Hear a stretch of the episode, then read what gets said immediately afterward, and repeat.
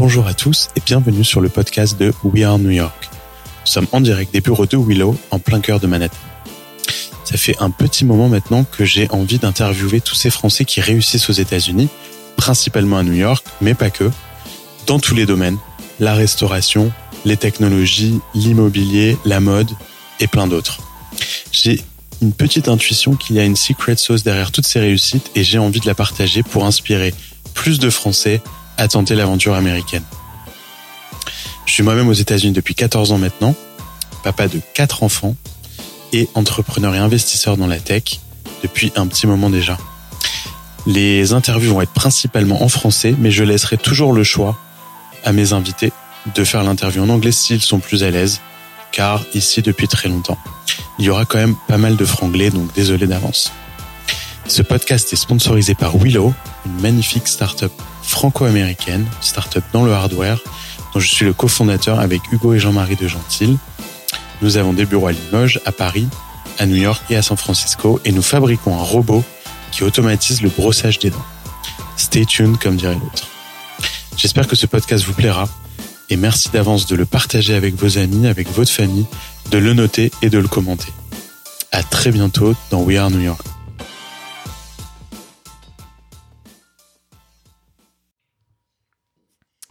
Bonjour à tous et bienvenue dans ce nouvel épisode de We Are New York. Alors on est dans les bureaux de Willow aujourd'hui et j'ai le plaisir d'accueillir Arnaud Place. Salut Arnaud. Bonjour Ilan. Donc Arnaud, tu es euh, le CEO et fondateur euh, de Prose. Co-fondateur cofondateur. euh, et oui, c'est un détail Je pense important. à mes associés. Ouais, T'as combien de cofondateurs? On est euh, quatre au total, euh, trois à temps plein et, euh, et Catherine qui est plus associée advisor, qui a eu un rôle fondamental au début, qui continue à nous accompagner. Donc quatre cofondateurs. Génial. Bon, ben on va en reparler de, de ce schéma. Donc, tu es le CEO et cofondateur de Prose, Mhm. qui est une startup dont on entend pas mal parler maintenant à New York depuis, depuis quelques années. Tu as eu T'as levé pas mal d'argent, vous avez levé 25 millions en tout, euh, avec des investisseurs américains et français, euh, mais beaucoup d'Américains. Mhm.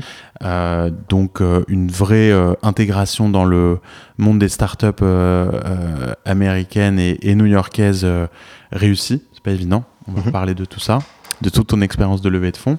Et puis juste avant, tu as passé pas mal de temps chez L'Oréal, plus de 6 ans, je crois, entre Paris et New York. Exactement. On va reparler aussi de cette expérience, euh, j'imagine, fondatrice pour toi, euh, Mhm. euh, puisque maintenant tu opères dans le monde de, de la beauté avec ta propre, ta propre start-up. Euh, et donc, je suis ravi de faire ta connaissance. Euh, J'ai pas mal par- entendu parler de toi depuis, depuis que Paul Strachman de, de Isaïe, qui nous a introduit, salut Paul, si tu nous écoutes, qui, avait, euh, qui était un de ceux hein, qui avait Ouais, découvert qui était euh, un- Prose. Un des tout premiers euh, que j'ai rencontré. Je pense que c'est la première personne que j'ai réellement pitché sur le sur le concept. Je pense que j'avais un deck ou j'avais un draft de deck. Euh, et, et il a eu un rôle euh, au final d'investisseur, mais au début plus de mentor. Je pense qu'il est aujourd'hui toujours sur ces deux rôles. Euh, et, et clairement, il a été fondamental au début, euh, au début de l'aventure. Ouais, j'adore Paul aussi, donc euh, je vois bien comment. Euh, donc, d'ailleurs, faudrait peut-être que je le reçoive un de ces jours. euh, C'est probablement une personne, euh, ouais, carrément, qui joue un rôle hyper important sur l'écosystème Ouais. français à New York, sur les entrepreneurs. C'est quelqu'un à mettre en avant. J'ai pas eu encore d'investisseurs euh, ici, donc oui.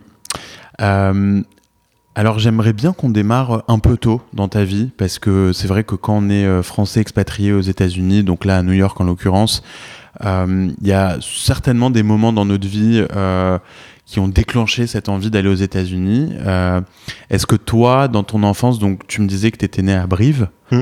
euh, donc euh, au sud-ouest de la France, ou c'est pas vraiment encore le sud-ouest? C'est le portail du sud-ouest. C'est ça, c'est l'entrée du sud-ouest. L'entrée du sud-ouest. ouais, c'est ça. Euh, donc c'est le début. Ouais, donc je sais que c'est sur la même ligne de train que, que Limoges, mais euh, Toulouse, un des arrêts après, ouais, et de- et de. Toulouse. Donc j'ai vu Brive régulièrement sur, euh, euh, sur mon trajet pour aller à Limoges, mais euh, je me suis jamais arrêté. Je suis sûr que c'est magnifique. Euh, T'es né là-bas? T'as grandi là-bas J'ai grandi là-bas jusqu'à 17 ans et demi avant de partir à, à Nice en prépa. Okay. Euh, deux prépa ans, HEC. prépa HEC, après un bac technologique. Donc euh, je me destinais pas forcément ni à des grandes études euh, ni au monde de l'entrepreneuriat, même si le choix du bac technologique à l'époque était plutôt pour être euh, proche du monde de l'entreprise, c'est-à-dire que je me voyais moins dans les euh, dans les filières générales que je trouvais plutôt assez théoriques.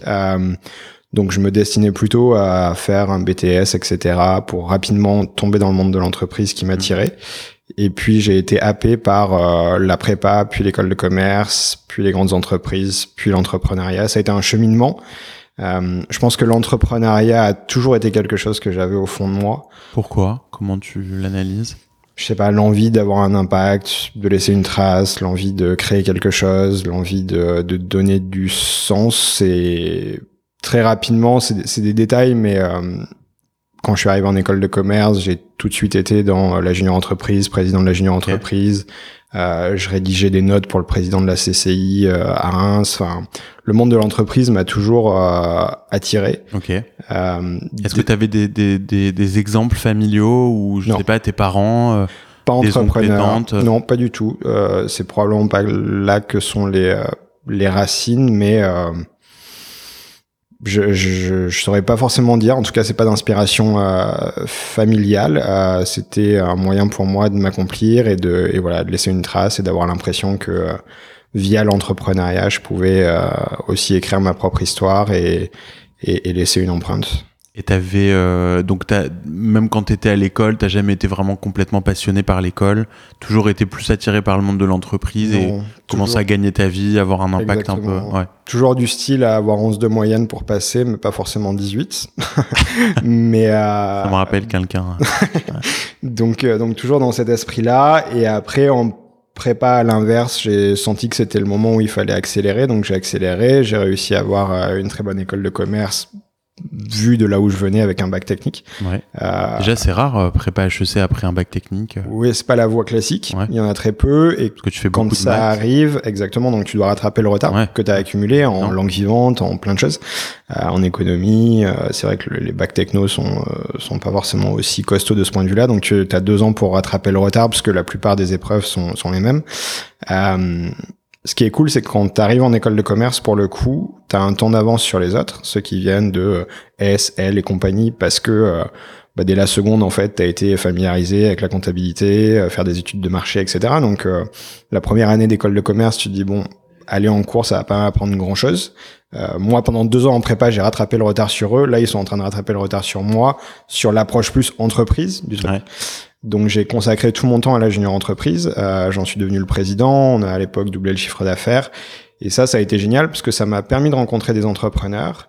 Euh, ça m'a permis de manager entre guillemets une équipe, même si quand tu es président d'une assos, c'est pas du management, mais en tout cas de driver, de, de, de tu vois, de de- d'avoir des goals et de motiver euh, des personnes euh, et, et les inciter à te rejoindre, à voter pour toi pour que tu sois le président aussi. Alors, Junior Entreprise, pour ceux qui connaissent pas, c'est une, une des associations des, euh, des ouais. écoles de commerce. Exactement, où tu fais du consulting pour des entreprises de toute taille, euh, pour des entrepreneurs qui veulent se lancer, qui veulent faire une étude de marché, de marché, ouais. exactement. J'étais euh, j'étais chez Meumeu. Euh, D'accord, à. Marseille. T'as dû en Exactement, entendre parler. était la, la meilleure, La- euh, la meilleure. JE euh, en France à l'époque en tout cas. Donc la Très bonne JE, école d'ailleurs, la JE. c'est une excellente école Ouais. euh, parce que tu es confronté un peu comme dans le consulting à plein de problématiques business, donc ça t'oblige en fait à avoir une agilité d'esprit, à être vite pertinent dans tes recommandations euh, sans avoir besoin de six mois pour t'installer dans la problématique. Donc ça, super école. Euh, après, école de commerce, des stages. Et finalement, j'ai été dans le salariat en tant qu'employé chez Uncle en premier pendant cinq ans euh, pour faire du marketing. Donc là, tu montes à Paris. Je ouais je passe de Reims à Paris donc je, je me T'es décale déjà plutôt souvent à Paris, en euh fait. Euh, parce que j'avais déjà fait Nice Reims et là je fais Reims Paris. Ouais. euh, Boulogne-Billancourt très exactement donc je Mais rejoins t'avais un- jamais vécu à Paris? Non pour le coup non sauf sur des stages mais effectivement j'étais pas du tout euh, parisien. Euh, et donc je démarre en marketing chez Henkel qui est une excellente école. Approche très germanique très structurée très rationnelle sur des catégories qui de fait sont peu émotionnelles puisque j'étais sur tout ce qui est home care détergent donc euh, euh, Pas une 60 excitation majeure euh, non, pour le produit. 60% de MDD, donc des marchés assez durs, très Marque bataillés sur le prix. Où tu, tu, tu kills du, euh, où tu, tu recherches du saving plus que tu crées de la valeur. Euh, L'un de mes gros projets, c'était d'augmenter le diamètre euh, du trou du, du, liquide vaisselle pour que euh, nos utilisateurs en utilisent plus.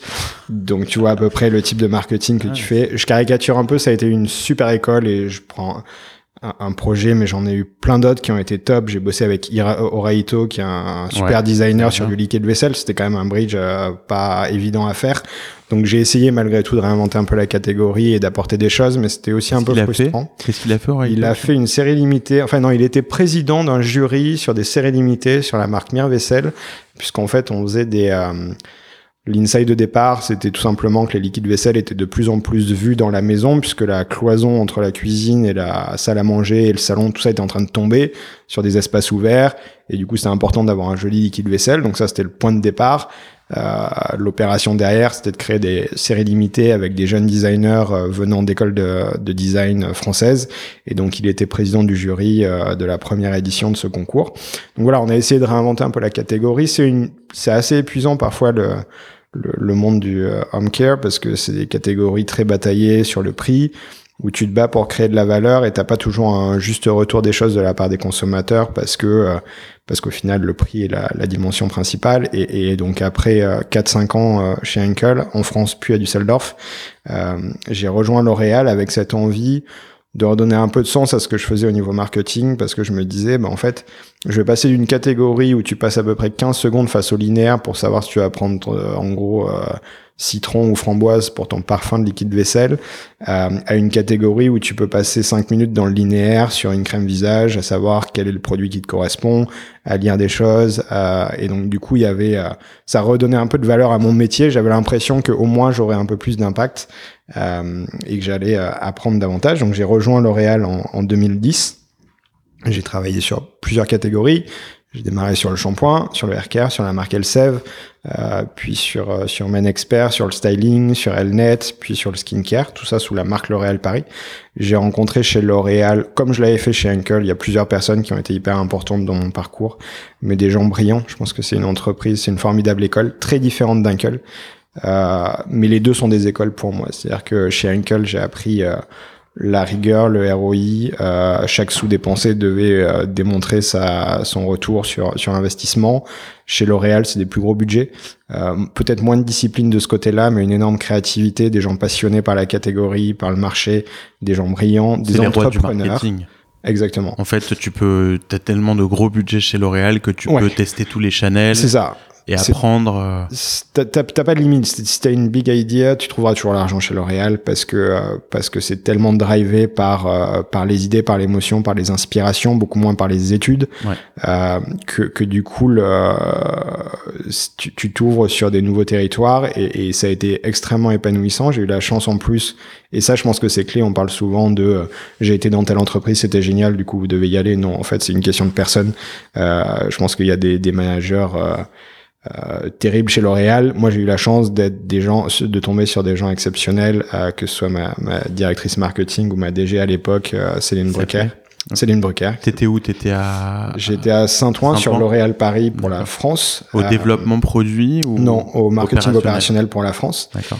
Et donc j'ai été au contact de, de, de personnes brillantes qui m'ont bah, qui m'ont formé, qui m'ont développé une autre partie du cerveau, tu vois, par rapport à ce que j'avais pu apprendre chez Henkel, euh, hyper complémentaire. Donc j'ai monté les grades comme ça. Et en fait, tu vois, ça c'est mon parcours salarié. Et en face de, euh, à côté de ça, j'avais une autre vie. Euh, qui, est, qui a été le déclencheur en fait, et on va reboucler sur l'entrepreneuriat, qui a été le déclencheur de mon recrutement chez L'Oréal. J'ai créé une boîte, une première boîte, qui était une boîte de distribution d'outillage en 2007. Euh, c'est une boîte que j'ai créée à la base euh, avec mon père. Euh, parce que j'avais l'impression que le digital que j'apprenais chez Henkel puis plus tard chez L'Oréal, c'était beaucoup de la communication digitale et c'était beaucoup via des agences. Donc en fait, euh, j'avais pas vraiment l'impression de faire du digital, j'avais l'impression de dépenser de l'argent dans le digital au travers de mes agences. Euh, ce qui n'était pas tout à fait la même chose et étant curieux de nature, j'avais envie de faire par moi-même pour être peut-être plus pertinent dans ma relation avec les agences.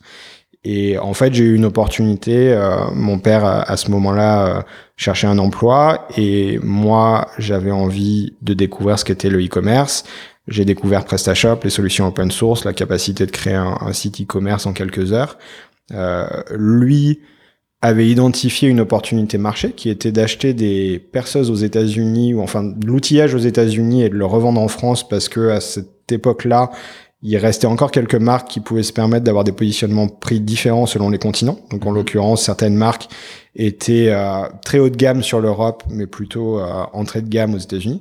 Donc opportunité business d'importer du truc et de le revendre, euh, de le revendre sur le marché français. Ça a décollé très vite. On, a assez rapidement atteint un million, puis deux millions de, d'euros de chiffre d'affaires. Donc ça, ça a été pendant 4-5 ans en parallèle de ma vie chez Uncle puis chez L'Oréal.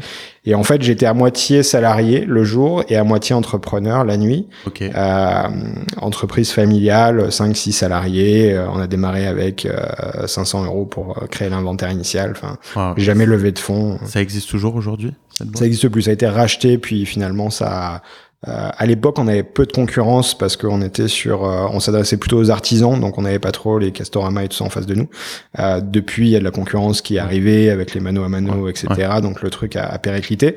Mais en tout cas, nous, on l'avait, c'était profitable, ouais, Vous avez gagné de l'argent. Voilà. Et du coup, moi, j'optimisais mes campagnes AdWords la nuit et euh, et je dépensais euh, des millions dans mes campagnes L'Oréal la journée. Donc c'était euh, c'était là aussi, je travaillais des muscles différents. Euh, et c'était pas forcément en me disant un jour je serai full time entrepreneur. C'était juste. Tu l'as fait naturellement. En fait, je serais meilleur chez L'Oréal si la nuit je m'éduque sur le digital, sur ce qui est vraiment le digital, et du coup ça, ça, ça, améliorera ma relation avec les agences et je serai plus pertinent. Alors on va on va revenir à, à cette partie-là et mhm. il y a forcément un lien entre ta première boîte, le e-commerce, mhm. ta carrière chez L'Oréal qui s'est un moment aussi transformée en, en, en, digital et e-commerce. On va on va on va revenir à là, mais j'aimerais parler de, de L'Oréal un, un, petit peu. Euh, effectivement, quand on est en école de commerce euh, et qu'on veut faire un peu de marketing tout le monde le sait, il faut aller chez L'Oréal, c'est là-bas qu'on apprend le marketing et je pense que la raison principale c'est effectivement parce que tu as des gros budgets, que mhm. tu bosses tu bosses jamais sur des budgets de, de tu vois de 100 000 euros pour lancer un nouveau produit et donc tu peux expérimenter. Euh, tu peux faire des grosses campagnes télé, tu peux aller prendre la célébrité que tu veux dans tes campagnes. J'ai travaillé chez L'Oréal aussi donc mhm. euh, je me suis bon alors moi ça m'a pas ça ça m'a pas plu parce que je suis tombé je pense sur les mauvais managers. il y en a euh, partout. Et tu sais que chez L'Oréal il peut en avoir. Bah, c'est compliqué parce que juste pour faire une parenthèse là-dessus, je pense qu'effectivement il y a des mauvais managers chez L'Oréal comme il y en a partout. Il y en a pas plus chez L'Oréal qu'ailleurs. Il y en a des excellents et il y en a majoritairement des excellents. Je pense que la catégorie te permet plus facilement d'être un mauvais manager. Oui. C'est difficile parce que c'est très émotionnel. Parce que du coup, on est dans le débat d'opinion et parce que du coup, quand tu es dans l'irrationnel sur les points de vue, ça peut vite friter et c'est moi qui ai raison parce que je suis directeur et que t'es manager. Exactement.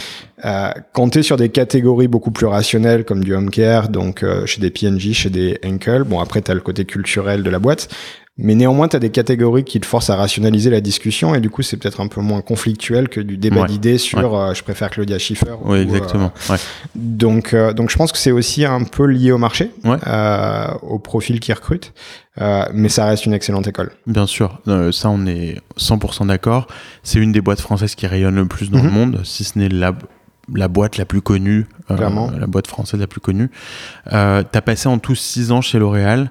Euh, sans me parler tout de suite de prose, euh, qu'est-ce qui a été euh, indispensable dans, ton, dans ta carrière que tu as appris chez L'Oréal, qui te servent aujourd'hui en tant qu'entrepreneur euh, que ce soit le mentoring, que ce soit la culture, que ce soit le marketing, qu'est-ce que tu retiens de cette expérience chez L'Oréal qui te qui, qui t'est indispensable aujourd'hui dans ton rôle d'entrepreneur? Plusieurs choses, je pense la connaissance du marché, euh, elle est clé quand tu es entrepreneur. Je pense que le fait qu'on a eu une traction immédiate, c'est lié à cette expérience que j'ai pu acquérir chez L'Oréal, clairement, parce que ça m'a permis de, de mieux comprendre les dynamiques euh, au niveau des consommateurs. Euh, ce que j'ai beaucoup travaillé chez L'Oréal, c'est la dimension émotionnelle de la selling proposition. C'est-à-dire que Chez Henkel, j'ai beaucoup travaillé sur les RTB rationnels, sur euh, RTB, euh, Reason to Believe, Ah c'est-à-dire oui. comment tu comment tu, tu tu tu crées un discours produit de manière très rationnelle dans du home care, mais comment tu l'élèves émotionnellement euh, quand tu es sur des catégories comme euh, comme la, les produits de beauté. Donc euh, j'ai beaucoup travaillé ces gymnastiques intellectuelles de cerveau gauche, cerveau droit, de comment tu crées euh, comment t'élèves un bénéfice produit dans sa dimension plus émotionnelle. Donc ça, c'est des choses que j'ai beaucoup travaillé. La, connaissance des marchés. Euh, et, euh, et paradoxalement, le côté entrepreneur. Et je pense que ça, s'il y a une boîte qui peut te permettre de développer les qualités d'un entrepreneur, alors je les connais pas toutes, hein, mais comparativement à ce que j'ai découvert, puisque j'ai fait des stages chez Danone, j'ai fait des stages chez Unilever, L'Oréal est une super école d'entrepreneurs. Et il y a plein de gens qui sont chez L'Oréal qui sont des entrepreneurs dans l'âme, qui restent soit par confort, par conviction, par euh, satisfaction, euh, mais qui ont des comportements d'entrepreneurs dans Mais une alors- grande boîte. Ouais. Parce que c'est une boîte qui reste très décentralisée au final euh, sur plein d'aspects. Alors, est-ce que tu es d'accord aussi pour dire que, mine de rien, malgré ça, L'Oréal ne crée pas beaucoup d'entrepreneurs? Je je- j'ai pas connaissance d'énormément d'entrepreneurs qui viennent de L'Oréal. Ouais. Euh, et aussi, peut-être parce que L'Oréal sait garder ses employés et ses talents. Parce qu'il y a quand même beaucoup d'opportunités à l'intérieur de L'Oréal. C'est ça. Et t'en es la preuve. Je dis que ça développe des comportements entrepreneuriaux, pas forcément des entrepreneurs, parce Ouais. qu'à un moment donné, quand tu as un bon salaire, euh, quand T'es dans euh, une belle boîte. t'es dans une belle boîte qui- dans laquelle tu t'épanouis dans la dimension entrepreneuriale de ton métier, c'est-à-dire la prise d'initiative, la capacité à impacter par toi-même euh, des décisions, etc.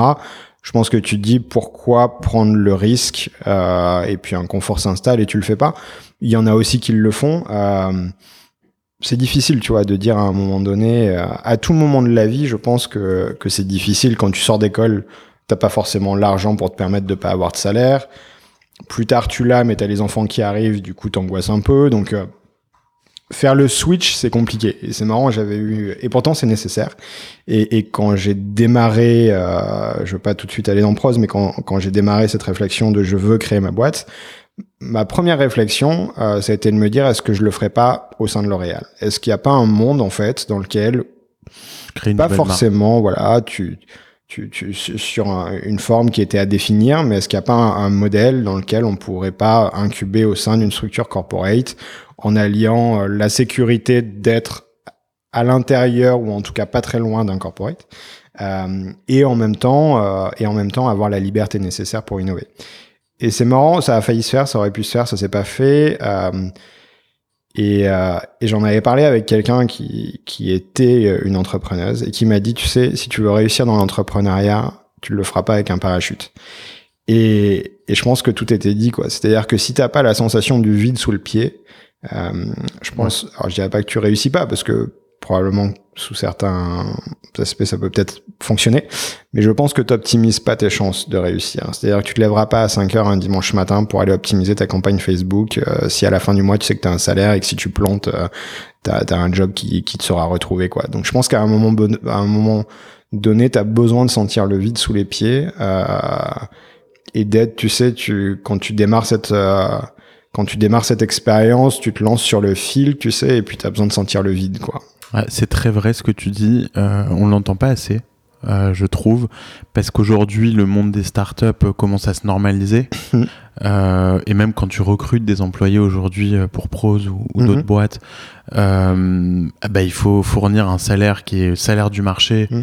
Euh, parce qu'aujourd'hui, quand tu rejoins une startup, bah, t'as plus envie de sentir le risque que tu étais prêt à prendre il y a 10 ans, quand c'était la ruée vers l'or, entre guillemets. Aujourd'hui, on le sent moins, ça. Euh, donc c'est important à le rappeler. Je pense que tu, ce que tu fais. Quand t'es cofondateur SEO, tu le sens. Peut-être moins quand t'es employé, parce qu'effectivement, les salaires se sont rapprochés, parce que désormais, on peut lever des fonds plus facilement, etc. Euh, À quel point tu penses que c'est toujours important de faire sentir aussi à ces équipes euh, qu'il y a un risque et qu'il faut aussi qu'ils prennent le risque? Est-ce que ça fait partie du package euh, par exemple de tu vois de de- d'ajuster euh, stock options versus euh, Mhm. salaire? Ouais. Est- Est-ce que tu le fais toi ça ou, tu t'es simplement dit que bon bah ça y est maintenant on donne des salaires du marché on l'accepte on passe à autre chose? Non, je pense que quand tu rejoins une startup, il y a toujours un risque qui est identifié par les salariés. Alors après, il est très différent quand tu es euh, sur le marché parisien euh, par rapport au marché new-yorkais. On est dans on est sur un marché ici à Manhattan où il n'y a pas de chômage, où il y a une guerre sur les talents. Donc je pense que le risque, il est pas tant lié à un talent à New York. Il sait très bien que quand bien même ça fail, il retrouvera un job dans la minute ou presque. Donc je dirais que la pression, elle est plus vraiment là ici à New York. Non, là où elle est importante, c'est au niveau du, management des fondateurs. Après, en revanche, là où il y a un gros travail quand, quand, quand tu crées une startup, quand tu recrutes des salariés, quand tu dois les motiver, c'est de leur faire comprendre que euh, que ça va pas être facile, euh, parce qu'il y a le mythe qui a été un peu trop loin, je pense, parce qu'il y a certaines boîtes comme Google qui peuvent probablement se permettre de proposer à leurs salariés de jouer au ping-pong. Euh, quand tu veux disrupter une industrie, quand tu veux créer quelque chose, faire émerger un business, honnêtement, il y a probablement des cash machines dans l'industrie qui ont été trouvées assez facilement. Euh, Aujourd'hui, c'est plutôt difficile euh, et il faut pas se leurrer. Ça nécessite beaucoup de travail, beaucoup de commitments.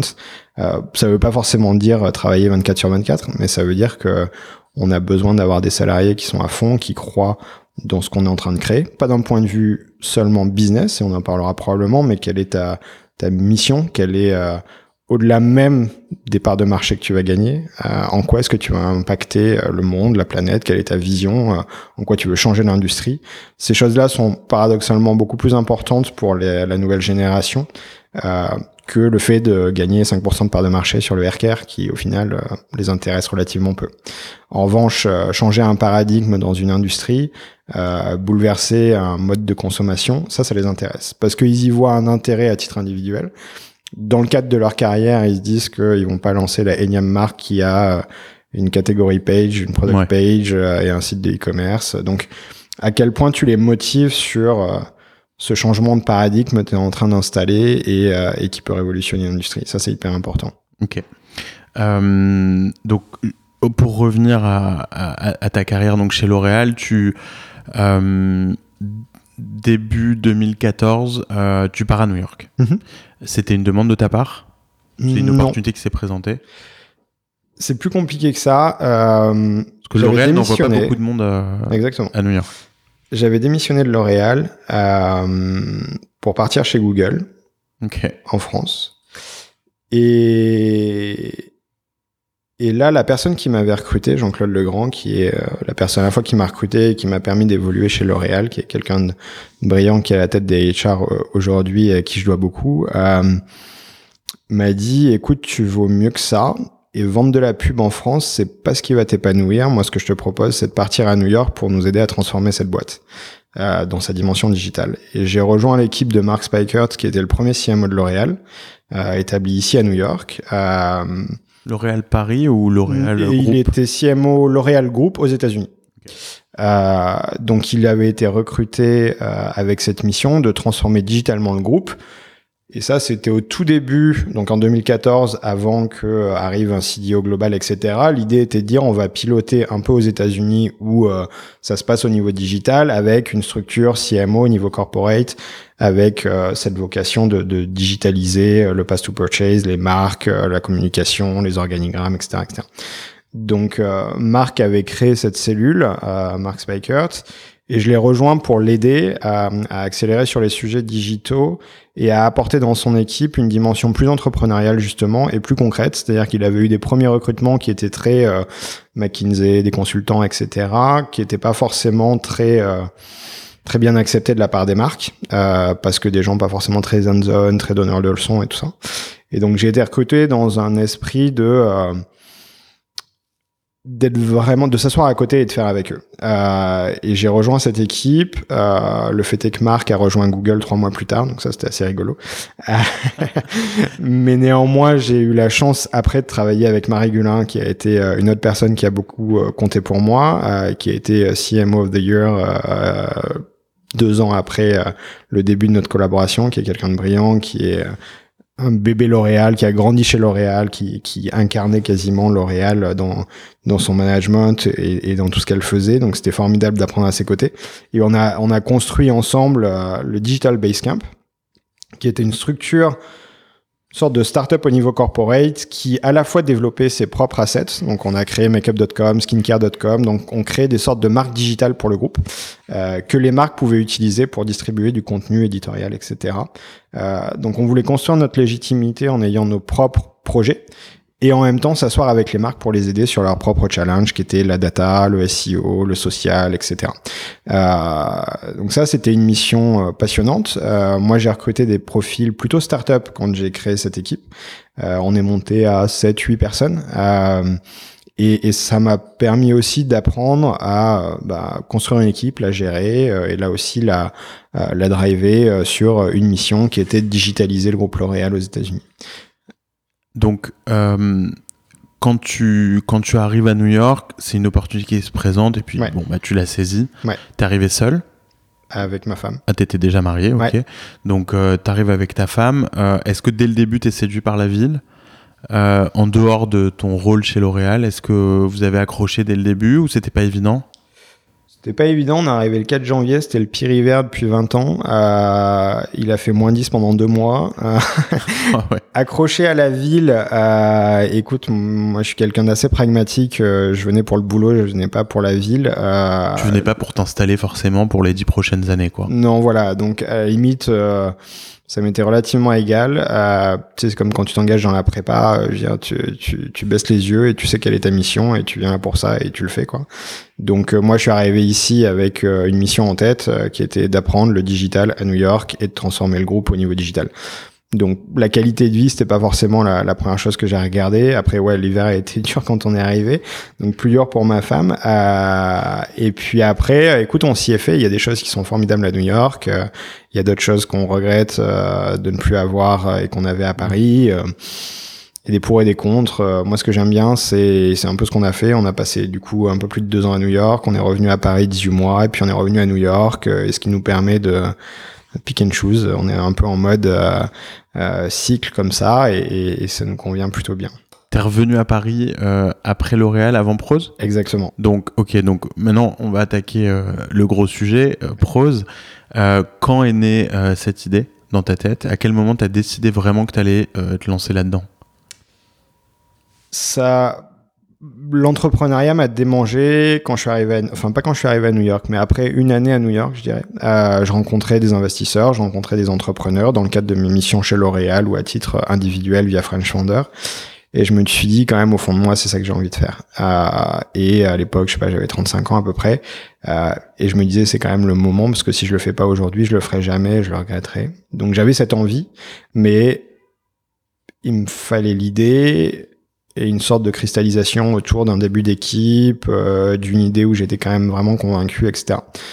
Donc euh, ça a mûri, j'ai hésité, j'avais une passion pour euh, tout ce qui était food ou vin, donc je me disais est-ce que j'y vais là où j'ai la passion ou est-ce que j'y vais ou est-ce que je vais plutôt là où j'ai la compétence, qui était plutôt la beauté.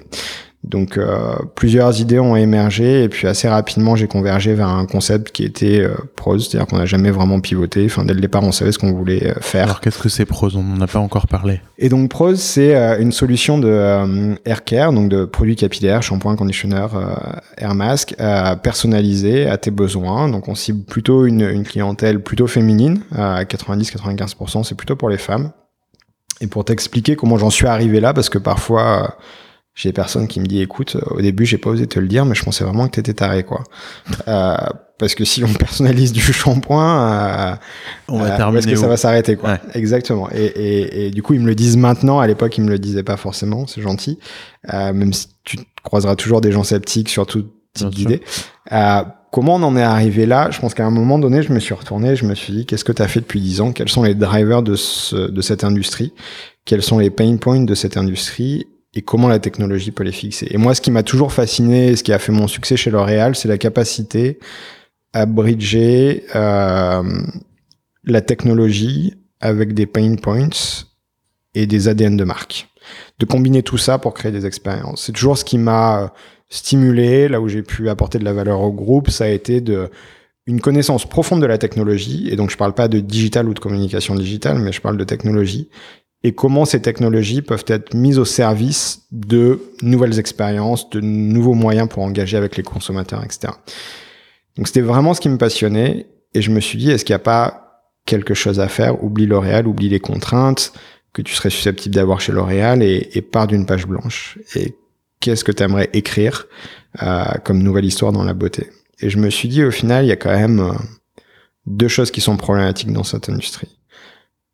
Un, il y a une évolution du commerce qui fait que de fait, on va avoir besoin de plus de simplicité. C'est-à-dire qu'on est passé de linéaire physique dans des supermarchés où en tournant un peu la tête et en se mettant accroupi, on pouvait facilement naviguer dans des gammes de euh, allez, 50 produits.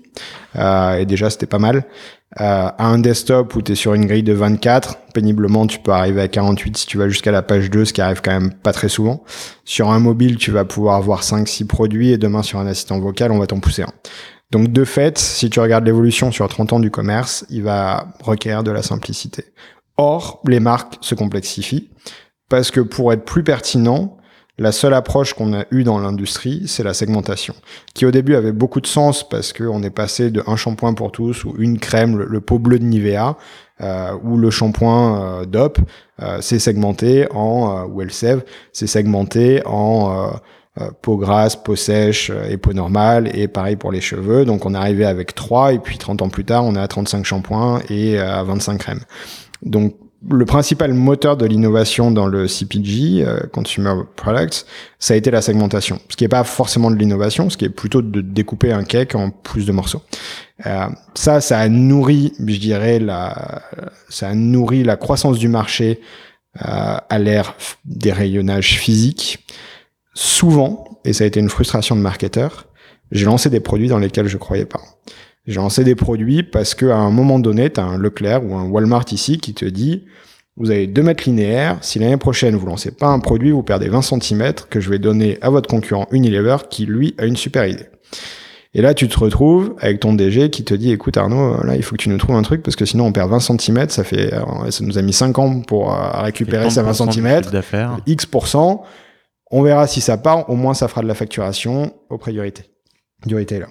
Et donc, du coup, il y avait quand même cette dynamique-là. Je dis pas que c'est tous les lancements, mais je dirais, allez, deux lancements sur euh, cinq, euh, tu te dis, euh, bon, honnêtement, les résultats de test, faut vraiment creuser pour se dire que c'est une bonne idée, quoi. mais alors, dans, dans, dans, dans l'idée derrière Prose, mhm.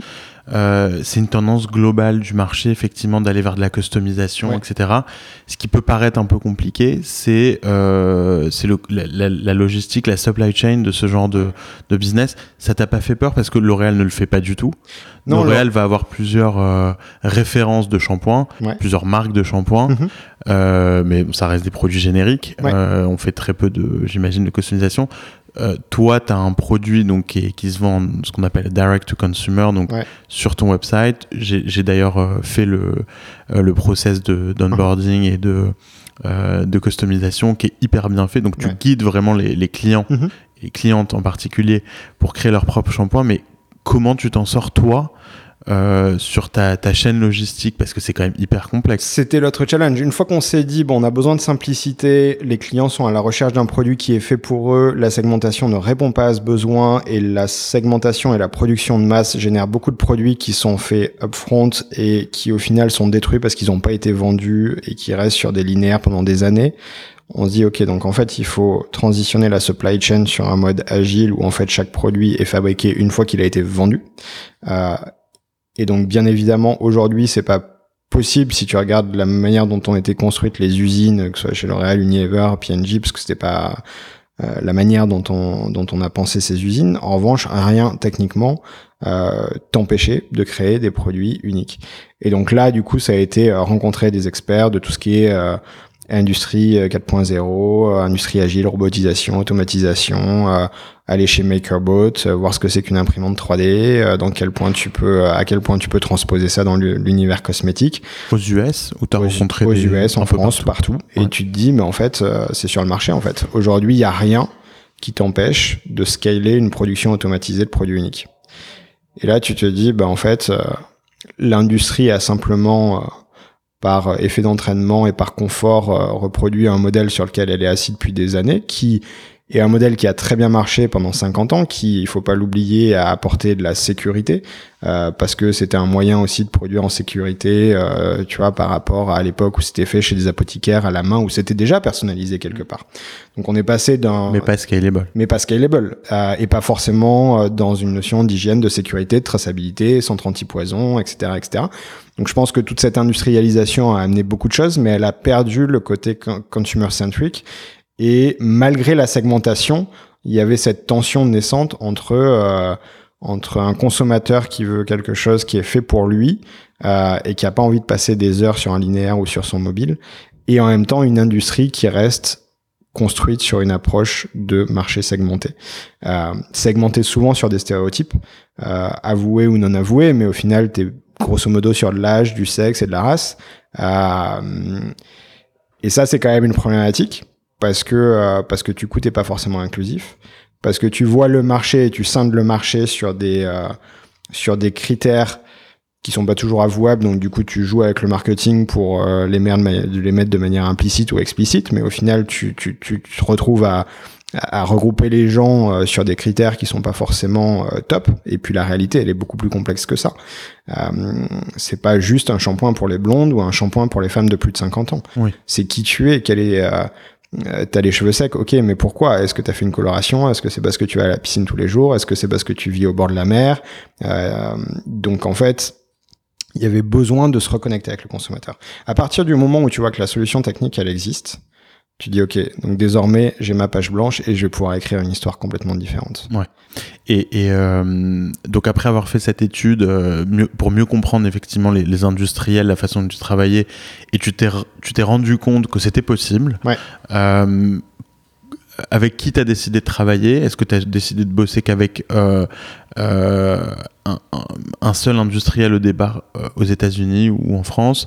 Est-ce que tu as testé? Euh, combien de temps ça a pris pour tester et, s'apercevoir que ça fonctionnait euh, Raconte-nous les débuts de Prose.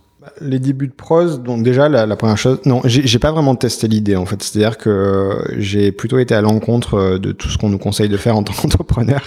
Alors déjà, je suis un peu anti MVP parce que je considère que l'approche MVP elle s'applique dans plein d'industries, mais dans la beauté, ce que j'ai appris chez L'Oréal, c'est que l'exécution fait tout. Donc tu peux pas arriver avec juste euh, le squelette du truc ouais. pas fini et dire bah tiens je vais lancer ça. Ah, ça pas le bon pas, signal exact. du marché. Ouais. Donc du coup tu vas peut-être euh, ça va peut-être failer mais c'est pas tant l'idée que l'exécution qui est mauvaise. Donc tu peux pas trop te dire bon je vais bootstrapper un truc voir comment ça marche et puis si ça marche je vais le faire. Non, il y avait une conviction, il y avait une vision et l'idée c'était de se dire bon maintenant j'ai besoin des personnes euh, et j'ai besoin des investisseurs euh, et banco. Donc la première chose que j'ai fait c'est de trouver mes associés. Okay. Euh, donc je suis, euh, j'ai rapidement recruté mon stagiaire chez L'Oréal, euh, qui était brillant euh, et avec qui j'avais euh, bah, envie de voilà d'écrire ça parce qu'il y avait une bonne connexion intellectuelle, on partageait la même vision et donc on est parti ensemble à deux. Euh, au tout début et après il nous fallait. C'était un de tes cofondateurs? Du coup c'est euh, Paul, ouais, qui est en charge du produit euh, chez nous et qui est mon cofondateur et que j'avais recruté à New York en fait en stage. et après donc il nous fallait un CTO. Euh, et il nous fallait quelqu'un qui connaissait les formules cosmétiques parce que parce que moi je je savais même pas si ça faisait du sens. Je m'étais dit ça fait du sens pour le consommateur, mais est-ce que scientifiquement ça fait du sens? Euh, donc mon CTO, je l'ai trouvé par un investisseur qui m'a dit tiens, je connais le CTO de meilleurs agents, apparemment, euh, il cherche un nouveau challenge. Donc tu ça c'était pour construire le, le site e-commerce, principalement l'expérience euh, ouais, digitale. Tout parce qu'on savait qu'il y aurait une énorme composante tech dans ce qu'on était en train de construire, euh, qu'on allait bouleverser plein de choses, qu'on pourrait pas juste plugger ça sur un Shopify ou sur un Magento, qu'il allait falloir construire. Et du coup, on voulait une vraie assise technique en interne. Puis il y avait toute la composante data science qui allait venir euh, au fil de l'eau une fois qu'on allait collecter des data. Donc on, on, voulait vraiment avoir une assise technique et pas juste prendre un prestataire. Mhm. Mmh. Euh, et après il nous fallait une composante chimie de euh, est-ce que réellement ça peut marcher? Et là c'est au détour d'une discussion qu'on me dit tiens tu devrais rencontrer Catherine Torin. c'est elle qui a développé les shampoings de tout un tas de coiffeurs professionnels à Paris. Ça fait 30 ans qu'elle fait, qu'elle est dans le haircare, etc., etc. Et je la rencontre et je lui dis, bah voilà, on veut faire du haircare personnalisé. Et elle me dit, ah, c'est marrant, on a fait ça dans les années 90. Euh, j'avais mon petit euh, laboratoire dans le salon de coiffure à côté de la place Vendôme et on avait des célébrités. J'en ai fait un pour telle personne, telle personne, telle personne et je lui fais bah écoute c'est génial, mais là on va pas le faire pour des célébrités, mais on va l'offrir à euh, sur le marché américain. Et donc elle nous a rejoint dans cette aventure. Euh, c'est marrant parce qu'elle est elle est pas de notre génération, elle est un peu plus euh, âgée. Et elle a été séduite. Elle, a, été, tout de suite séduite. Elle a trouvé ça génial et elle s'y est mise euh, à fond. Et elle a été, euh, au début, c'est elle qui nous a aidé en fait à articuler une idée marketing autour d'une réalité scientifique.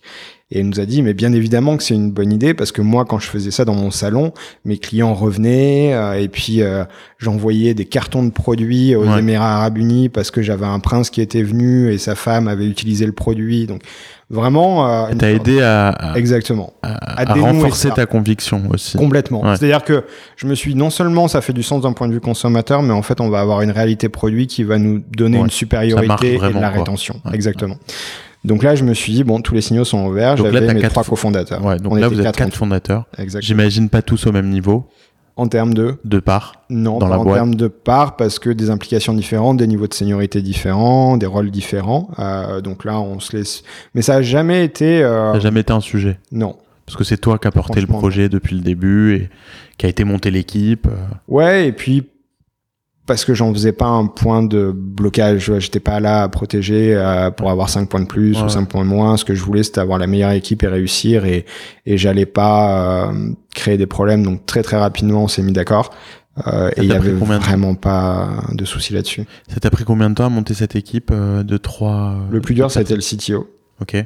Alors Catherine, ça aurait pu être très dur, mais la chance a fait que ça s'est fait très vite. Ouais. Le CTO, ça a été très dur. J'en ai rencontré 3, 4 avec des plus ou moins bonnes expériences. Euh, après, une fois qu'on a rencontré Nico, ça a été une évidence, mais ça a été dur de le trouver. C'est extrêmement compliqué de trouver un CTO aujourd'hui à Paris avec une bonne expérience. Nico et Catherine sont à Paris Aujourd'hui, ils sont à Paris. Donc, tu as monté un bureau. Ok, toute la R&D à Paris. Ouais, et c'est là où on a démarré les euh, les premiers mois, les 12 premiers mois en fait, on a travaillé à Paris euh, parce que ça nous coûtait moins cher euh, que de vivre ici sans revenu à New York. Donc c'est pour ça qu'on est reparti à Paris avec ma famille. Euh, entre temps, j'ai une petite fille qui est née aux États-Unis, Juliette. Euh, Salut Juliette. Oh, voilà.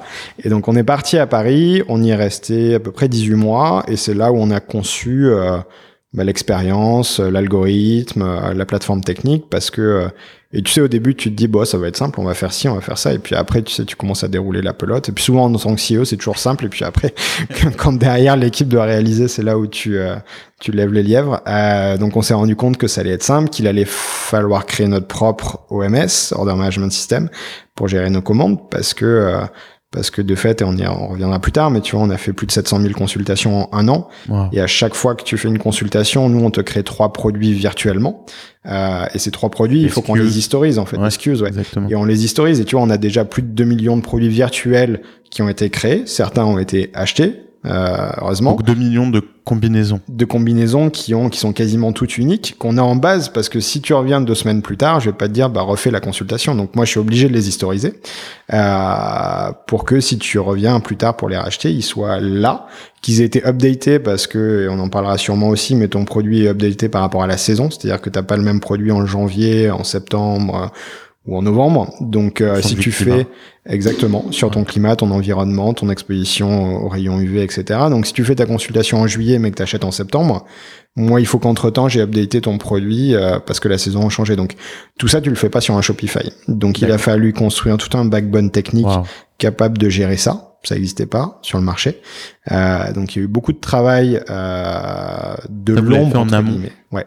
Avant de lancer on a été grand arrêt. C'est-à-dire qu'on n'a rien testé et on a créé un OMS déjà avant beaucoup, de... beaucoup d'investissements euh, en temps. Ouais, mais en fait, on a un CTO qui est génial. Alors, je doute pas qu'il a passé beaucoup de nuits, mais en fait, ça s'est fait sur un sprint. Euh, de 2-3 mois la création de l'OMS. Donc oui, c'est beaucoup de travail, mais il était quasiment seul à l'époque. On avait un front, mais qui était plutôt sur le, le site euh, e-commerce, euh, mais sur toute la partie back, il a tout développé. Euh. Très impressionnant. C'est très utile d'avoir des gens brillants dans son équipe. Eh oui, c'est mieux, c'est mieux. Et, et, donc du coup, T'as monté la boîte initialement en France ou dès le début aux États-Unis avec une opération en France? Non, dès le début aux États-Unis. Okay. Donc t'avais vraiment comme objectif de revenir Clairement habiter aux États-Unis. Oui, c'était pour nous c'était une évidence. juste un break. Exactement, c'était une évidence que c'était le marché américain qu'on voulait conquérir Et que toi, t'allais revenir. et qu'on allait revenir exactement une fois que tout serait prêt. Et en gros, on est arrivé en octobre, euh, je crois le 7 octobre, et on a lancé le 10. Quelle année les palettes sont arrivées 2017. Ok. Les palettes de, de, de- d'ingrédients sont arrivées euh, le lendemain de notre avion et, et la semaine suivante, on était euh, prêt à, à shipper notre première commande. Quoi. Mais Donc tu les fait, euh, Tu les fabriquais où, ces produits? Euh, dans nos bureaux initiales à Midtown. Donc en fait, tout est fabriqué en interne. Donc on a vraiment un contrôle. Ouais, Ah. tout est fait en interne. De la consultation à la fabrication, à l'expédition, tout est fait en interne. Et c'est un choix initial de ma part parce que j'étais convaincu que ça allait nous apporter beaucoup d'insight, beaucoup d'agilité. Mieux. Euh, J'excluais pas qu'un jour on puisse outsourcer, mais je voulais être maître de tout mon backbone technique. Ouais. Parce que pour moi, c'était ce qui allait faire de Prose une boîte defensible euh, avec une vraie technologie propriétaire euh, et pas juste du bon marketing. Donc, euh, on a vraiment, on est propriétaire de tout. Et là, on est en train de construire une euh, une machine qui va nous permettre d'automatiser la production, puisque on Ouais, a démarré. euh, voilà, c'est ce qui est clé, hein, parce qu'au final, tu peux avoir une bonne idée, mais si elle est pas scalable, tu reviens à l'apothicaire. Donc, si tu inventes Ah oui. l'apothicaire, c'est pas forcément extrêmement ambitieux. Donc, l'idée, c'est comment tu scales ça. Euh, donc, on savait que c'était faisable, mais il nous fallait atteindre un certain niveau de chiffre d'affaires et euh, un certain montant levé pour se dire bon ben voilà maintenant on est prêt à mettre On un million, dans deux millions dans l'automatisation de la production et c'est ce qu'on est en train de faire et c'est ce qui sera achevé d'ici la fin de l'année Ok. euh, où l'intégralité de notre production sera automatisée.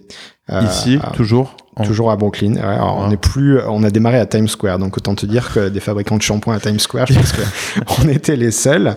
Euh, depuis, on a pas mal grossi. Euh, donc désormais, on est à Brooklyn, dans des dans des locaux qui sont plus appropriés pour euh, gérer des opérations. Ouais. Euh, mais ouais, on a démarré euh, un peu dans une cuisine pour nous, plus que dans un garage, euh, parce qu'il nous fallait de l'eau. Euh, et et c'est comme ça qu'on a démarré. ouais. Incroyable. Et vous êtes combien aujourd'hui aux États-Unis? Aujourd'hui, aux États-Unis, on est une quarantaine, euh, Ok. à peu près une vingtaine d'enseaux où se trouve tout le développement de la marque. On pourra en parler, mais on a une sorte d'agence en interne. Ouais. Tout le développement de la marque euh, est fait en interne. Euh, on a une équipe grosse qui est en charge de l'acquisition, de la rétention, une équipe produit et le leadership qui est basé à Soho avec les HR, finance, etc. Euh, après, on a à Brooklyn toutes nos opérations, supply chain, customer service, fulfillment, etc. Là où la machine va être installée dans quelques mois. Et Là après, où, en où les France, produits sont fabriqués aujourd'hui. Exactement. Ah bah, ouais. Voilà, donc on est made in New York. Euh, tout est euh, tout est fait sur euh, sur place. Et donc à Paris, on a encore euh, notre R&D, euh, donc nos chimistes, nos développeurs, notre équipe data science. Euh, ils sont tous et notre équipe innovation produit sont tous basés euh, à, à Paris, à Paris, boulevard Sébastopol. Et, et tu sais, il y a, certains moments où ce qui est génial quand tu commences à avoir du staff, etc., c'est qu'il y a des réunions qui se passent sans toi. Et, quand tu vois une réunion qui se passe sans toi et que autour de la table, tu as un développeur, un data scientist et une chimiste, tu te dis, je sais pas où ça va aller, mais ce qui est clair, c'est qu'on est en train de créer quelque chose de différent.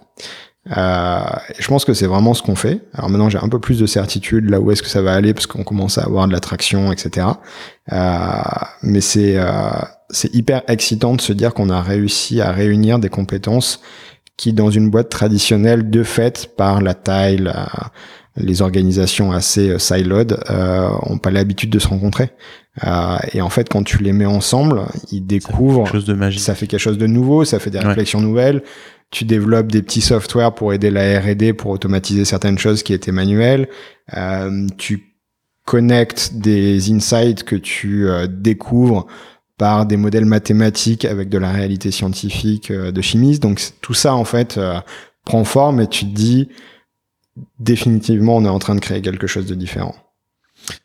Euh, donc justement, quand tu quand tu crées ce, ce genre de boîte avec euh, quand même une, une croissance assez rapide, ne serait-ce qu'en termes de ressources humaines, Mhm. là vous êtes à peu près une soixantaine. Ouais. Euh, donc ça va vite quand même, 60, Mhm. c'est déjà une grosse équipe en plus entre deux pays. Euh, vous avez dû lever pas mal d'argent, Mhm. donc 25 millions, c'est beaucoup d'argent. Ouais. Le dernier tour, c'était 18 millions, c'est ça? Exactement. Ouais. euh, ce qui est le plus impressionnant, c'est qui participe à ces tours. Mhm. Et, et dans le lot, vous avez un fonds qui est Forerunner. Ouais. si je ne m'abuse. Exactement. Et Forerunner, pour ceux qui ne connaissent pas, c'est le fonds euh, référence euh, pour les boîtes consumer de ces dernières années euh, aux États-Unis. Ouais. Je crois qu'ils ont fait Casper, ils ont fait Allbirds. Alors il y a ce qu'ils ont fait et surtout ce qui est impressionnant, c'est qu'ils l'ont fait en seed. Parce que être dans la série C de Casper, euh, Oui, oui, oui, oui, oui. C'est euh, moins- c'est moins être visionnaire, quoi. Oui. Euh, c'est juste avoir beaucoup d'argent. Euh, ce qui est fascinant, c'est le site de Dollar Shave Club. Ouais. Euh, c'est le site, si je ne m'abuse, de Glossier. Euh, c'est Warby Parker, c'est Run the Runway. Donc, euh, c'est un petit portfolio si tu regardes le nombre. Je pense que c'est peut-être 50, 70 startups. Euh, mais un ratio euh, exit sur euh, nombre de startups fundées qui est exceptionnel. Euh, une thèse d'investissement uniquement sur des consumer brands. Mhm. Euh, c'est aussi trois, quatre femmes, quasiment que des femmes. Je crois que maintenant elles ont euh, recruté un ou deux, euh, un ou deux gars, mais à la base, moi, quand je les ai rencontrés, c'était que des femmes. Ouais, c'est ça. c'était que des femmes. Ce qui, honnêtement, est pas si habituel quand tu pitches des fonds. Oui. Euh, et ce qui est quand même assez intéressant quand tu es dans l'univers de la beauté. Oui. Donc euh, pour moi, c'était très important d'avoir un board euh, mixte et Ouais, pas se sûr. retrouver déjà de fait et pas par euh, voilà, de fait trois des quatre cofondateurs étaient des hommes et je me suis dit euh, et en plus Catherine n'était pas au, au board donc je me suis dit si on rajoute que des mecs enfin franchement c'est quand même pas très fun Ouais. donc moi je voulais avoir je voulais avoir un board mixte c'était vraiment un objectif pour moi euh, au même titre que mon management committee aujourd'hui est quasiment à parité euh, etc c'était important et ça c'est des choses que j'ai appris chez L'Oréal aussi. L'importance au-delà du euh, au-delà du côté gratifiant de se dire je construis une équipe qui est équilibrée, je pense qu'il y a un vrai business output. Euh, C'est-à-dire que je pense que les boîtes qui sont équilibrées d'un point de vue gender et qui ont aussi de l'inclusivité Tout le sur monde est représenté, quoi. tout le monde est représenté et du coup tu as des t'as des points de vue qui sont différents et, et quand tu es dans la personnalisation ça fait tellement plus de sens donc euh, donc voilà Forerunner pour pour plein de raisons c'était euh, c'était exceptionnel et c'était inespéré et la manière dont ça s'est fait Comment ça est assez dingue Écoute, donc c'était notre série A, donc euh, on avait déjà fait notre site de 1,8 million euh, avec déjà un premier fonds américain qui s'appelle l'Erreur Hippo, Mhm. qui est aussi un gros fonds New-Yorkais. euh, new-yorkais exactement. Et donc la manière dont ça s'est fait, ça s'est fait par notre agence de design en fait, euh, que tu connais, Red Antler, euh, qui est l'une des très grosses agences de design euh, ici à New York, spécialisée sur les startups, qui a fait Casper, qui a fait Ouais. plein de plein de, de, de startups très successful. Donc Et Willow. Exactement, qui a fait Willow, donc euh, définitivement que des startups successful ou amenées à l'être. Euh, et donc du coup, c'est la fondatrice de Red Antler qui me dit, écoute, euh, j'ai eu Kirsten Green au téléphone et elle aimerait te rencontrer. Et donc je dis oui, bien sûr, je savais pas qui c'était. hein. Et à vrai dire, Forerunner, je connaissais pas. Euh, je vais être honnête. Et du coup, je prends un café avec elle et elle me dit, tu sais, ça fait au moins deux ans que c'est pas moi qui demande une intro à un fondateur. Et là, et elle te le dit pas forcément avec un sourire. Tu sais, elle te le dit en mode, tu sais pas trop où tu est un dois peu te mauvaise. Ouais, c'est est un ça. peu mauvaise de le faire. Ouais. Exactement. Et du coup, je me dis, bah ouais, non, mais c'est, prends-le juste comme de l'humilité. C'est-à-dire qu'on démarre, on est français, on a posé nos valises il y a à peine trois mois, et là, tu nous sautes dessus. Oui, on crée quelque chose qui est nouveau, etc. Mais ça nous paraissait un peu tôt pour te contacter. euh. Et donc voilà, et on a un super fit, et on lui explique notre vision, et on lui explique comment ça peut changer l'industrie, et, euh, et elle nous fait une offre quasiment la semaine suivante, qu'on refuse, euh, sans trop savoir aussi l'aura qu'elle a dans l'industrie, ce qui je pense l'excite encore plus quand tu refuses son offre. Euh, je pense pas qu'elle écoute les podcasts en français, donc je peux me permettre de me lâcher un peu plus. Euh, et finalement, elle fait une seconde offre euh, qu'on accepte. C'est quoi la valo qui était faible ou le montant investi? Non, mais en fait, euh, elle nous propose au- début, euh, on venait juste de closer notre seed. C'était genre deux mois après le seed, donc en fait, on se dit, attends, on vient juste de lever 2 millions, on va pas encore relever. Et puis elle nous dit, euh, bon bah très bien, si vous voulez pas un seed extension, on va faire la série A tout de suite. Et en gros, elle nous propose ce qu'on espérait six mois plus tard post-launch, mais elle nous le propose pre-launch. Donc on se dit, bon, écoute, ça nous permettra d'être plus focus sur notre lancement. Et donc, euh, prenons l'argent tant qu'il se propose dans de bonnes conditions à nous. Euh, et puis, parfois, c'est un pré-launch- fond euh, génial, quoi. Parfois, pré-launch, euh, au final, t'as as moins de risques que post-launch parce que post-launch, on va te demander des métriques. Tu peux plus facilement raconter une histoire Ah avant oui. qu'après. Ouais. Le fait est que on a eu de l'attraction immédiate et que peut-être qu'on aurait pu lever avec une meilleure valo, mais en fait, t'oublies parce que tu dis peut-être que ça se serait pas passé comme ça si au final t'avais pas levé avant parce que du coup t'as été plus focus sur ton lancement. Donc euh, au final ça a été une bonne décision. Et, et en fait c'est un peu a posteriori qu'on s'est rendu compte de l'aura de Forerunner dans l'industrie et tout ce que ça nous a apporté. Parce que moi je connaissais pas le monde des startups à New York euh, et un fonds t'apporte beaucoup plus que de l'argent en tout cas les bons. Et nous, ils nous ont apporté des talents, ils nous ont apporté euh, des points de vue intéressants, les bonnes intros, et ils nous ont aidés sur la série B. C'est-à-dire que quand tu as eu Forerunner sur ta série A, ça t'aide un peu pour ta série B parce que euh, tu as un peu le tampon Forerunner qui est une sorte d'accréditation Veritas quoi. Donc euh, donc ça t'aide beaucoup. Euh, ça fait pas tout mais ça aide. Ils lead pas la série B. Euh, c'est pas, leur euh, modèle, mais ils font leur prorata, c'est-à-dire qu'ils investissent au moins pour garder leur leur leur part, ouais, leur ownership. Exactement. Et donc la série B qui la lead?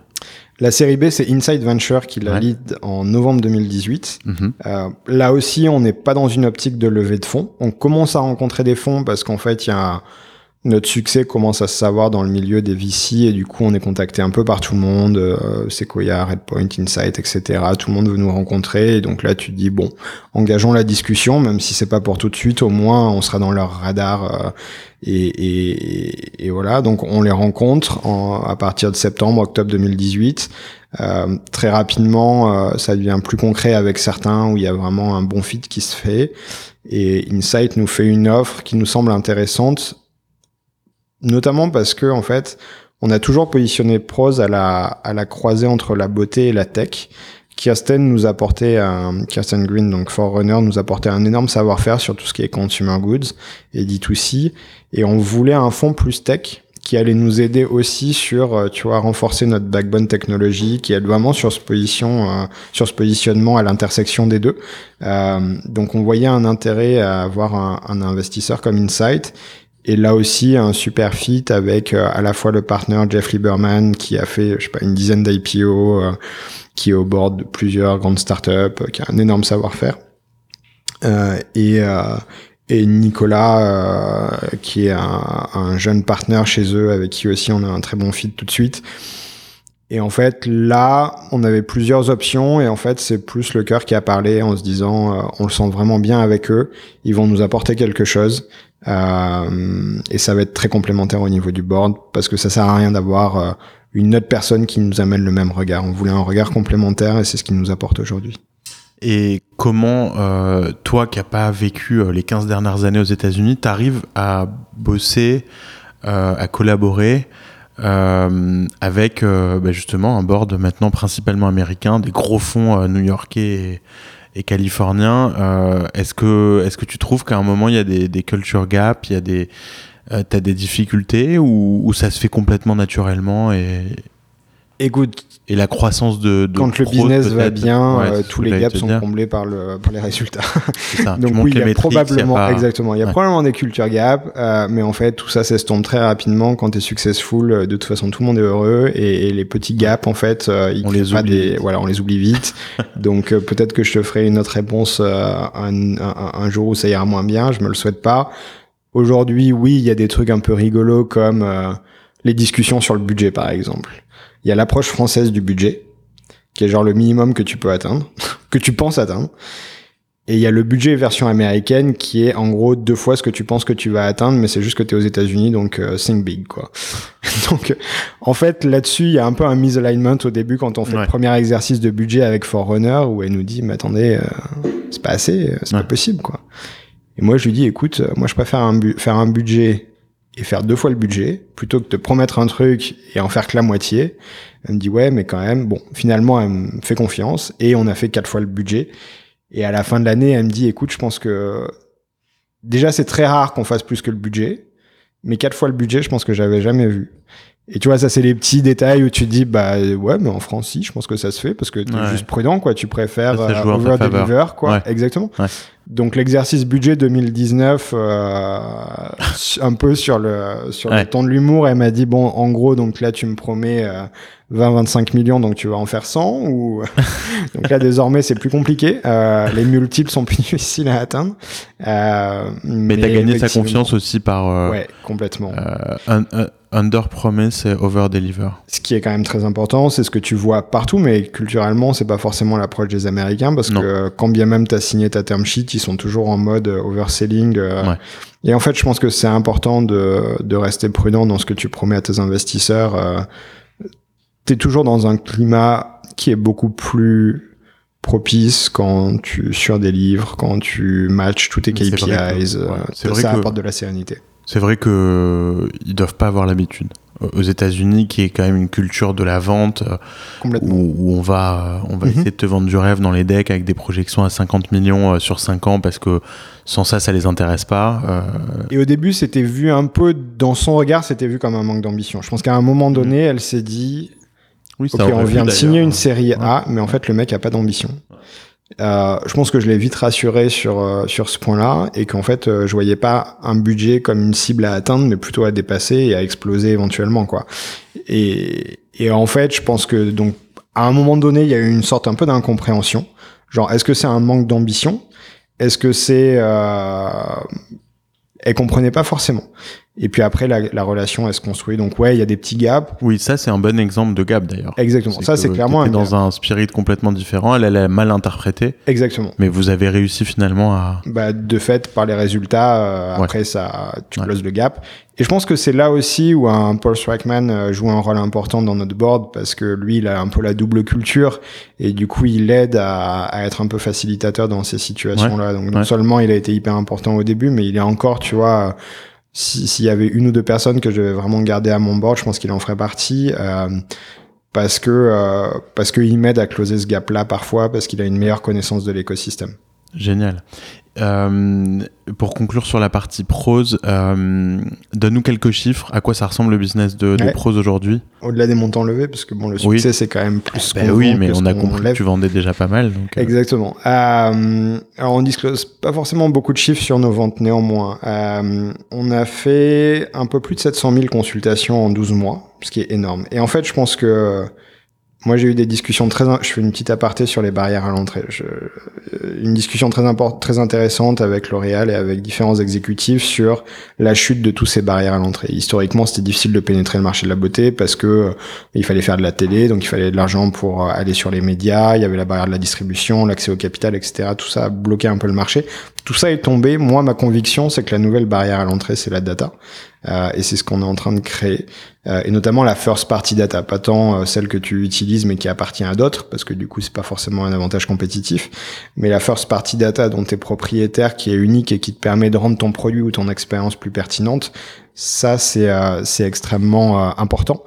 Et donc c'est important d'avoir 700 000 consultations en 12 mois, on en aura 2 millions d'ici la fin de l'année, même peut-être plus. Donc ça, c'est un premier achievement qui est important. Après, on est, euh, on fait un peu plus d'un million de chiffres d'affaires par mois après 12 mois, 12 mois après le lancement. Donc ça, c'est une trajectoire qui est aussi euh, hyper agressive. Ce qui est extrêmement intéressant et ce qui était notre vision euh, dans ce système itératif où en fait ton produit évolue au fil de tes feedbacks. Parce qu'on n'a pas beaucoup parlé du produit, mais non seulement il est personnalisé suite à ta consultation, mais derrière tu fais un feedback, ce qui nous permet de l'optimiser.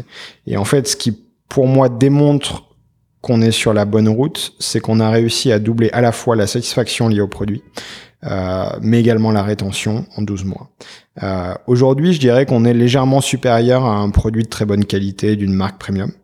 Euh, ma vision, c'est qu'on va atteindre 95, 98, 99% de satisfaction, parce que de fait, en individualisant la solution et en entraînant nos algorithmes, on n'a pas ce plafond de verre que tu as quand tu regroupes des personnes par leur âge, par leur type de cheveux, par leur couleur de cheveux. Et, de fait, parce que tu captures un, deux, trois attributs du profil de la personne, bah, tu vas forcément avoir une sorte de plafond de verre autour des 80-85% euh, de satisfaction. Nous, on n'a pas ce plafond de verre, donc on a déjà dépassé ça.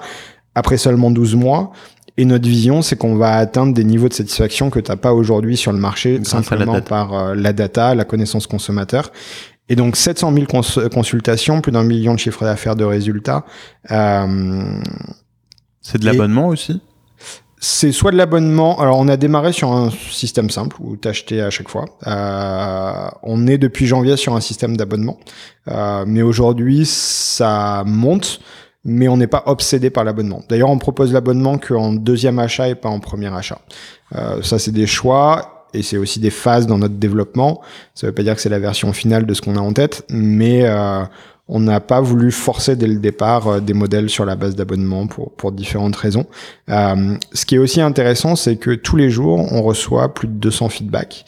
Euh, donc c'est plus de 40 000 feedbacks euh, structurés qu'on va avoir d'ici la fin de l'année, et c'est ce qui nourrit notre, euh, c'est ce qui nourrit en fait notre algorithme. Et on a fait en 2018 cette migration d'un arbre de décision, parce que quand tu démarres, t'as pas de data, donc tu prends un, un, bout de papier, tu t'assois avec Catherine et tu dis ok, donc si elle a les cheveux secs, ça tombe dans telle case, du coup je fais ça, et puis si ça, donc tu fais des règles en fait avec une combinaison d'arbres de décision et, et, et de règles d'attribution d'ingrédients.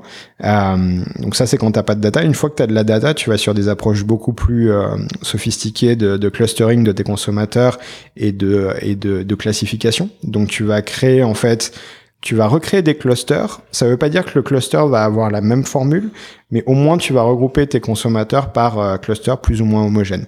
Et en fonction de la taille de ton échantillon, quand tu as 700 000 personnes, tu vas peut-être te dire, OK, donc j'ai 1000 euh, clusters en moyenne de 700 personnes, et du coup, par rapport au centre de gravité d'un cluster, j'ai une distance qui est euh, relativement correcte. Mais quand tu vas passer à 4 millions, 5 millions de profils, tu vas tomber sur 10 000 clusters euh, avec des échantillons représentatifs sur chaque cluster et ta distance va se diminuer. Et donc du coup, tu vas aller au fil de l'eau sur des clusters qui vont être de plus en plus homogènes.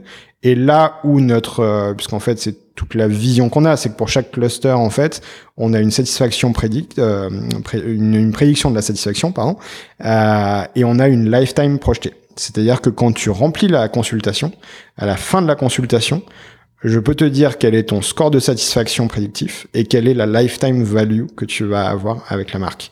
Et ça, ça m'intéresse parce que derrière chaque cluster, du coup, je peux connecter un, coût d'acquisition cible. Et typiquement, un homme qui achète uniquement le shampoing et qui a une lifetime value projetée, je sais pas, de 90 dollars, peut-être que je vais me dire que son CAC cible, il est à 25 dollars ou à 20 dollars. À l'inverse, quelqu'un qui m'achète à chaque fois les trois produits euh, et qui revient tous les mois ou tous les deux mois, peut-être que je suis prêt à dépenser 100 dollars sur son track. Donc en fait, ça me permet d'avoir une stratégie d'acquisition qui est nourrie par ce modèle prédictif de satisfaction au fur et à mesure que tu remplis les questions de la consultation. Et ça, tu peux le faire uniquement si tu as la data non seulement en entrée sur la consultation, mais également le feedback du consommateur. Pas seulement est-ce qu'il a racheté ou pas, mais au bout de quatre semaines, qu'est-ce qu'il pense de ton produit? Donc t'as pas besoin d'attendre six mois pour voir s'il a racheté. Au bout de quatre semaines, je sais s'il est satisfait ou pas. Et ça me permet d'itérer en fait sur ma R&D et d'avoir parce qu'on a réussi à faire en 12 mois, à savoir doubler la satisfaction. Sur des cycles classiques de R&D, ça aurait pris 10 ans. Euh, parce que ça aurait été, je lance un produit, j'attends deux ans, je vois les résultats du marché, je le rénove, je le relance, je le rénove, je le relance. Nous, on a quasiment toutes les semaines une nouvelle version de l'algorithme. Donc ça veut dire que chaque semaine, on optimise nos produits. Bah, ce que je trouve vraiment là fascinant dans ce que tu nous racontes, c'est que tu as réussi quand même à créer une loupe saine entre la R&D, du marketing, du e-commerce, de la customisation et donc d'être super customer centric. Ça, au, final, il y a très peu de marques aujourd'hui qui sont capables de faire la même chose que toi. Et c'est peut-être aussi ce qui va exciter un insight euh, qui, est, qui en général avec des boîtes tech. Ouais.